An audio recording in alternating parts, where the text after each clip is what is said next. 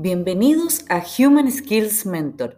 Soy Connie Aguirre y aquí conversamos de técnicas, ideas e inspiración para los desafíos laborales. Hola, hola. Hoy les quería compartir tres claves para tener éxito profesional. Hay muchas más, pero les quería compartir tres. La primera, tener claro cómo te van a medir. Esto, estaba pensando que hay que ponerle una estrellita porque es de la mayor importancia. Muchas veces entramos a los trabajos, y esto pasa en todos los niveles, hasta en las mejores ligas, y no nos dicen exactamente quién nos contrata, cómo nos van a medir. Es decir, yo espero de ti exactamente esto, que hagas esto, esto, esto, y esto es lo más relevante para mí. Piénsenlo, muchas veces no hay claridad sobre eso, nos dicen cosas a rasgos generales. ¿ya? Pero no nos dicen en específico qué se va a esperar. ¿Qué te invito a hacer? Pregunta.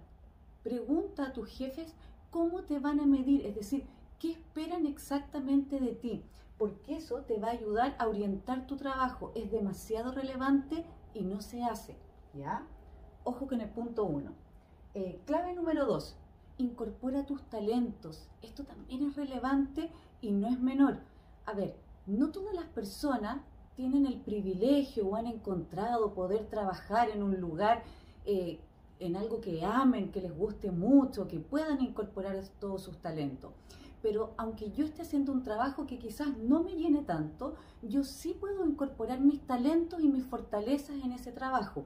Por ejemplo, si eres bueno para comunicar, para negociar, para entrenar a, otros, para llegar a acuerdos con otros, o te gusta investigar ciertos temas, te invito a que los propongas, que busques cómo incorporar tus fortalezas en tu trabajo, porque tú lo vas a pasar mejor, te vas a desarrollar como persona y también para la organización va a ser mejor, porque vas a estar, vas a estar haciendo cosas eh, que a ti te gustan y que por lo tanto van a crear más valor. De repente se nos olvida conectarnos con las cosas que nos gustan, con nuestras fortalezas. Todos tenemos fortaleza y hay más espacio de lo que uno cree en las organizaciones para poder poner esa fortaleza a disposición. Entonces, piensa en tu fortaleza y piensa en alternativas. Pueden ser muy sencillas de que tú pongas esas fortalezas a disposición, porque eso también te va a llevar al éxito y que hagas un buen trabajo.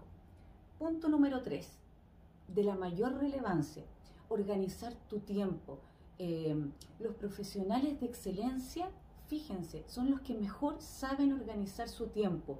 Y esta es una falencia que todos tenemos y que pasa también en, en, todos lados, en todo tipo de cargos, en todo tipo de profesiones. Destinen un tiempo a organizarse. ¿Por qué es tan importante organizarse? Por muchos motivos. Porque estoy más tranquilo, disminuyo el estrés, pero por sobre todo porque me permite cumplir y el cumplir las promesas, cumplir eh, aquello con lo que me comprometí en los trabajos, eh, es algo que determina la excelencia profesional. Entonces, organizarte te permite cumplir las cosas. Y eso eh, da cuenta de un buen profesional y te lleva al éxito profesional, porque puedes ir logrando los pasos, las metas que te estás proponiendo.